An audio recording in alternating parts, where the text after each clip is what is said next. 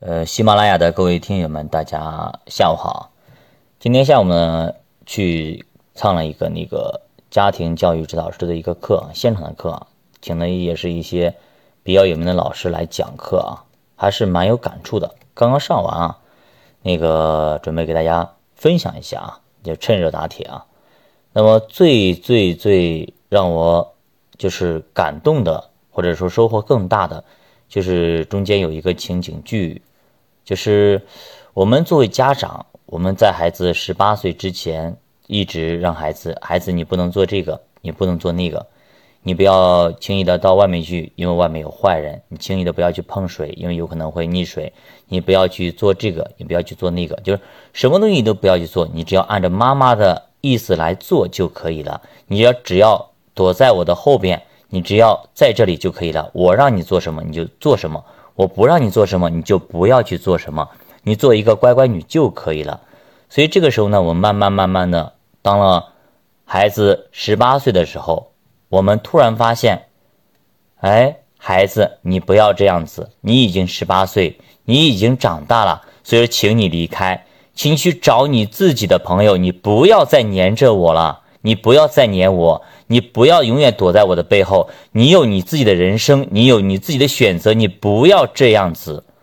所以这个时候就是像老师那种语气，特别特别的激动啊，是一个父母的完全的一个反差。其实我们在以前我们有读过，就是有一些书也讲过，就是我们在孩子小的时候，我们一直让想让他当一个乖乖女，当一个我们心目中的一个好孩子，但是呢。等到一定阶段的时候，我们就要他成为另外一个样子，就成为一个独立的，成为有一个创造力的，要等等等等一系列的东西，懂吗？所以说，这两个两套理论和两套截然相反的要求，就放在了一个同一个孩子身上。所以，当他十八岁的时候，我们本以为我们培养出来一个亭亭玉立的女孩子，我们培养出来一个亭亭非常好的、非常标准的、非常听话等等，我们心目中认为非常优秀的一个孩子。但是过了十八岁以后，我们可能还就要用因为因为一个，嗯，叫什么来着？叫那个相反的一个标准来要求这个人，懂吗？就是这样的一个情况。我们以前我记得我给大家以前，呃，在讲投资的时候啊，讲过这么个一个呃一个例子啊，就是我们在上孩子上学的时候，我们就要求孩子一定要好好学习，考一个好成绩，每天要听话照做就可以了，对吧？所以这个时候呢，可能很多人都在夸这孩子非常棒，非常厉害，对吧？非常听话，学习又好，三好学生等等等等。但是突然有一天。等他毕业以后，他找了一个工作，他努力的工作等等啊，安安稳稳的工作。但是这个时候，那么村子里的，包括门外的大爷就开始夸，那么小的时候调皮捣蛋逃课的王二狗，因为王二狗呢，他开了企业，赚了大钱，成了大老板，房地产大老板等等等等。所以这个时候，整个村子里的人，包括周围的人都在夸王二狗，而不是你的孩子。你发现没有？就是小的时候的好学生，到了大了以后，反而呢就被大家所诟病，说你一个月工资才那么点，怎怎么样怎么样？那么这个时候，王二狗就是曾经被大家嘲笑的、看不起的等等的王二狗，现在反而成了香饽饽。所以说，就是怎么说呢？呃，我们打个比方，我们还我们把我们的孩子送到幼儿园，对吧？那么送到幼儿园的时候呢，什么样的孩子是最受？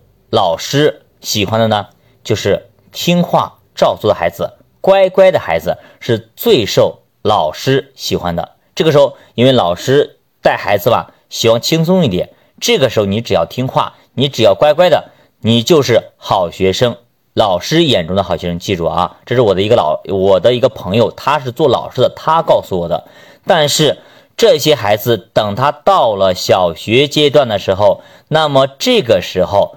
老师喜欢什么样的孩子呢？喜欢活泼的，喜欢呢经常拍老师马屁的，喜欢呢就是经常帮老师忙的，也不是拍马屁吧，帮老师忙呢。哎呀，老师需要这个，赶紧去帮忙；老师需要那个，赶紧去帮忙。很会做事，很会来事的这样的孩子，反而老师非常喜欢。那些乖乖的孩子，老师就并不是那么的喜欢。就老师这个时候喜欢聪明的、活泼的，喜欢能够给自己打杂的。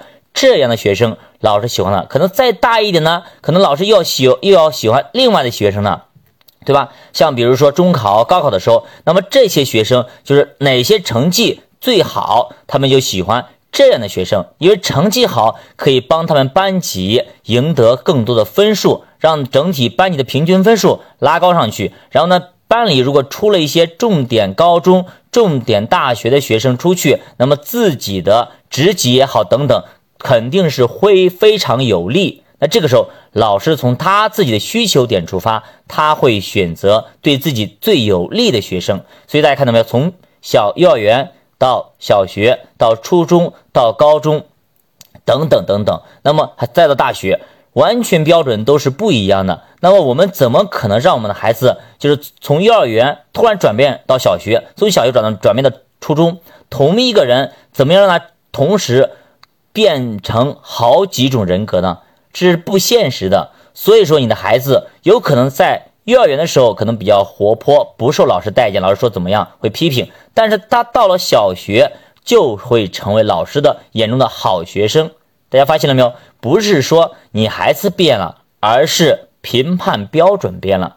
所以，同样的，我们不能够拿两套系统和两套评判标准放在我们自己的孩子身上。我们永远要记住这一点啊，不要放在他身上。我们要好好的去培养我们的孩子。那么这个时候培养不是说我们按照我们的意思去做怎么样？我们要让他自由的发展。我们只是他们人生的一个引路人，我们是一个向导，我们并不是一个怎么制造者或者修剪者等等也好，对吧？我们不是他不是一件。机器或者一团泥，让你去随意的捏、随意的拿捏，他是一个活生生的生命，他有自己的人生观和价值观，他有自己的方向和发展。你只是他引领路，就是他人生道路上的一个领路者而已。所以我们要做一个导游，不要做一个强制性的、一个残酷的、一个暴虐的、一个就是大男子主义也好，就是一个做一个大地主也好。就把他当成你的奴隶，当成你的附庸品，当成你的产品。我们千万不要去做这样的傻的事情。所以说，我们把握住零到三岁。如果零零到三岁错过了，三到六岁还能弥补。如果真的三到六岁也错过了，那么不好意思，十二岁以内还行，但是过了十二岁，不好意思，再挽回可能非常难，非常难了。好的，那么今天咱们就聊到这里。大家如果有关于子女教育的、关于投资啊等等有些疑问呢，也可以私信主播教他读书，陪你一起慢慢变富。希望每个人都有一个美好的家庭，有一个美好的生活，有一个快乐喜乐的孩子，整个家庭会充满爱。再见。